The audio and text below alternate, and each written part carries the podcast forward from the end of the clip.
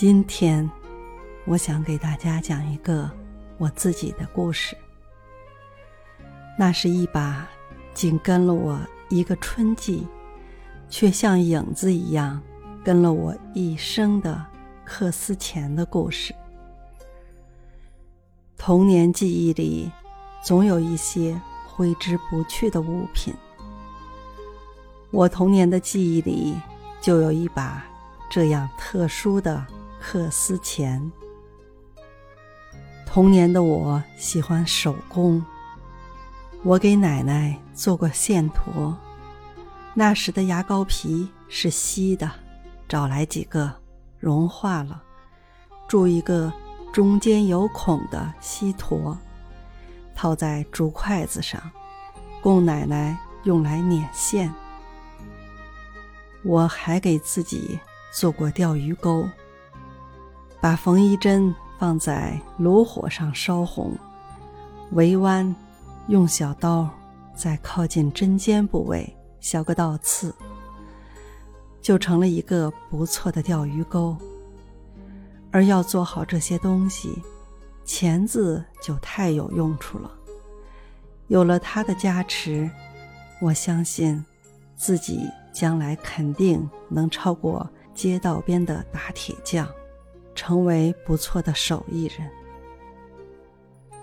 从我的家穿过两条街巷，有一个五金店，店面门槛里一尺多的地方，是一溜镶着玻璃的柜台。玻璃下面放着一把崭新的可撕钳，红色的塑料把，头部。具有比一般克丝钳稍长一点的斜口，能够很轻易地剪断铁丝或者铁皮，看得我心里痒痒的。我太想得到它了。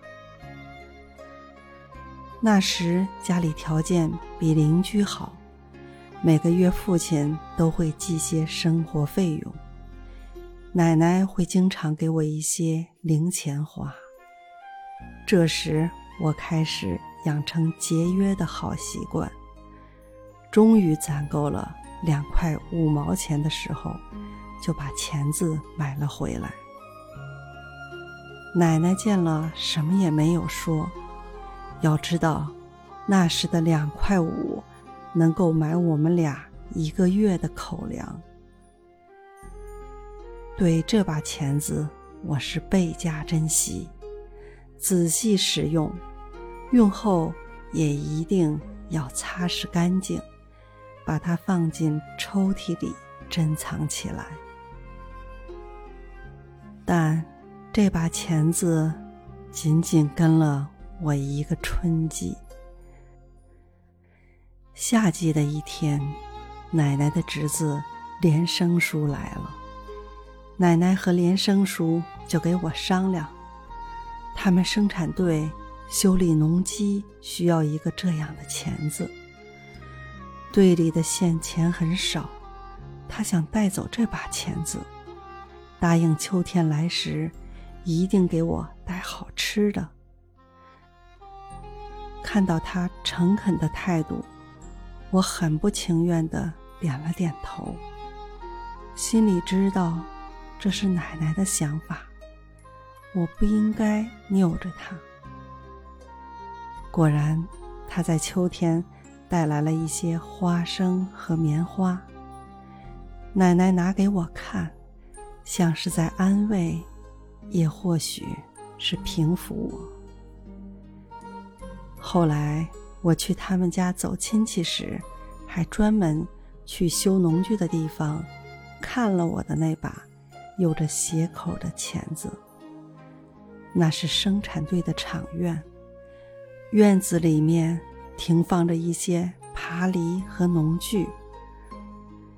放在地上的钳子，头上有些发黑，失去了我心中的亮色。滚花的塑料把，滋着些油污的泥土。我只看了看。没有摸它。时间过去了这么这么久，这把钳子像一幅永远悬挂在我脑海里的照片，一直清晰呈现在我的眼前。红红的疤，长长的钳口，好像它从来没有离开过我，成了跟随我一生的影子。我不知道这种记忆对我意味着什么，或许是滋润着我内心的潜意识，让我相信弗洛伊德的理论一定正确，一定在不经意的时候影响过我的行为。